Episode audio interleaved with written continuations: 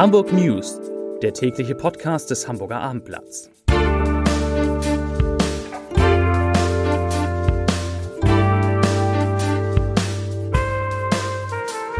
Moin, mein Name ist Lars Heider und heute geht es um die vielen offenen Stellen, die es in Hamburg trotz Inflation und trotz trüber wirtschaftlicher Aussichten gibt. Weitere Themen. Viele städtische Manager verdienen mehr als der Bürgermeister. U-Bahn-Strecken im Hamburger Osten werden lange gesperrt und die Hotels im Norden glänzen im großen Deutschland-Vergleich. Dazu gleich mehr. Zunächst wie immer die Top 3, die drei meistgelesenen Themen und Texte auf abendblatt.de. Auf Platz 3, da geht es um den HSV. Jansen isoliert. Sein Kandidat für den Aufsichtsrat fiel durch. Auf Platz 2, U-Bahn-Strecke in Hamburgs Osten lange gesperrt. Und auf Platz 1 Überfall im Tierheim. Ermittlungen nehmen überraschende Wendung. Das waren, das sind die Top 3 auf abendblatt.de. Noch ist am Hamburger Arbeitsmarkt von Konjunkturproblemen aufgrund der hohen Energiepreise nichts zu spüren. Die Arbeitslosigkeit sinkt und die sozialversicherungspflichtige Beschäftigung hat einen neuen Rekordwert erreicht. Der Arbeits- und Fachkräftebedarf bleibt hoch. Dem Arbeitgeberservice sind aktuell mehr als 12.700 freie Stellenangebote gemeldet. Innerhalb nur eines Jahres sind in Hamburg 30.400 neue Stellen entstanden, was einem Zuwachs von drei Prozent entspricht. Damit liegt die Hansestadt deutlich über dem Bundesdurchschnitt mit einem Plus von einem Prozent. Er hat die Verantwortung für die gesamte Stadt, sie nur für einen kleinen Teilbereich. Dennoch wird Bürgermeister Peter Tschentscher im Vergleich zu den Managerinnen und Managern städtischer Unternehmen deutlich schlechter bezahlt. Mehr als 35 Vorstände und Geschäftsführerinnen öffentlicher Firmen verdienen zum Teil erheblich mehr als der Senatschef. Das geht aus dem neuen Vergütungsbericht der Stadt für das Jahr 2021 hervor. Absolute Spitzenverdienerin in den städtischen Unternehmen ist die Vorstandschefin der Hamburger Hafen- und Logistik AG Kurzhaler Angela Titzrath. Grundgehalt und eine variable Vergütung von jeweils 495.000 Euro plus geldwerte Vorteile von gut 13.000 Euro addieren sich zu einem Jahreseinkommen von knapp mehr als einer Million Euro. Nach den Plätzen zwei bis vier unter den bestbezahlten Managern in Diensten der Stadt muss man auch nicht lange suchen. Es sind die übrigen Haaler-Vorstände Jens Hansen, Roland Lapin und Torben Seebold. Alle drei verdienen über 700.000 Euro im Jahr. Unmut über diese Größenordnung gibt es im Hamburger Rathaus schon lange, doch ändern lässt sich daran kaum etwas, da die Haaler sich mit anderen Hafenkonzernen auf der Welt vergleicht und entsprechend bezahlt. Sie hatte einen dramatischen Angriff geschildert. Unbekannte sollen das Tierheim Süderstraße überfallen und die Mitarbeiterin der Nachtschicht mit Kabelbindern gefesselt und eingesperrt haben, um beschlagnahmte Hunde aus einer gesicherten Station zu entführen. Doch hat sich der Überfall am 25. Oktober wirklich so zugetragen und gab es überhaupt einen Überfall? Wie das Abendblatt heute von Oberstaatsanwältin Lidi Oechtering erfuhr, herrschen inzwischen Zweifel an den Darstellungen der Frau. Hat sich das angebliche Opfer den Angriff also nur ausgedacht?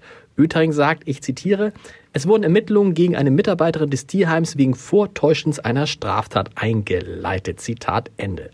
Aus den Ermittlungen zum angeblichen Überfall habe sich ein Anfangsverdacht gegen die Frau ergeben, dem die Staatsanwaltschaft Hamburg nun nachgehe. Zugleich werde aber auch der ursprüngliche Ansatz weiter verfolgt.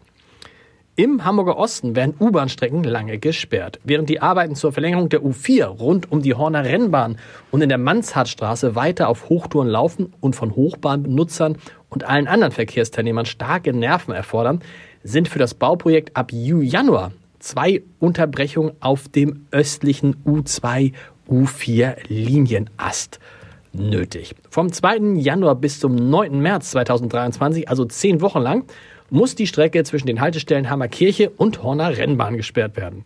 Von Mai bis Mai 2023 bis März 2024 fahren sogar keine U-Bahn zwischen den Haltestellen Raues und Legienstraße. Betroffen sind bis zu 90.000 Fahrgäste pro Tag, denn die U-Bahn-Strecke im Hamburger Osten ist eine der am stärksten genutzten Hamburgs. Für beide Sperrungen soll ein Ersatzverkehr mit Bussen angeboten werden.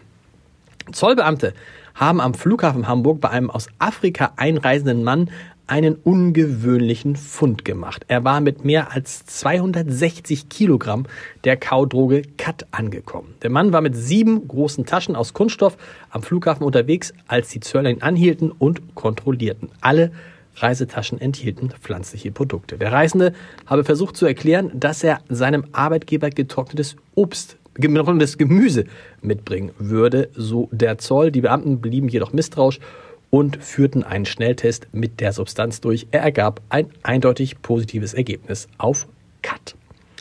Der Norden hat die besten Hotels bundesweit. Beim Ranking der 101 besten Hotels Deutschland belegt Hamburg nicht nur den ersten Platz, sondern punktet auch mit weiteren Spitzenhäusern. Und Sylt ist gleich sechsmal vertreten. Bereits zum dritten Mal kann sich das Hotel vier Jahreszeiten erneut den ersten Platz im Gesamtranking sichern und damit sich das beste deutsche Hotel nennen. Es sei eine große Freude und Ehre zugleich, dass das wieder so ausgegangen ist, diese Wahl, sagte Hotelmanager Ingo C. Peters. Zum Podcast-Tipp des Tages. Der Cum-Ex-Skandal wird Olaf Scholz verfolgen, solange er Bundeskanzler ist und wahrscheinlich wird es ihn auch danach nicht, wird der Skandal ihn auch danach nicht loslassen. Aber warum ist das so?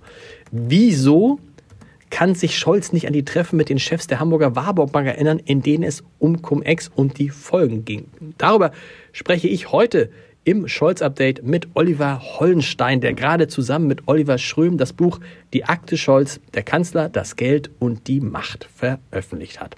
Hören Sie mal rein unter www.abendblatt.de slash Entscheider. Und wir hören uns morgen wieder mit den Hamburg News, wie gewohnt, um 17 Uhr. Bis dahin. Tschüss.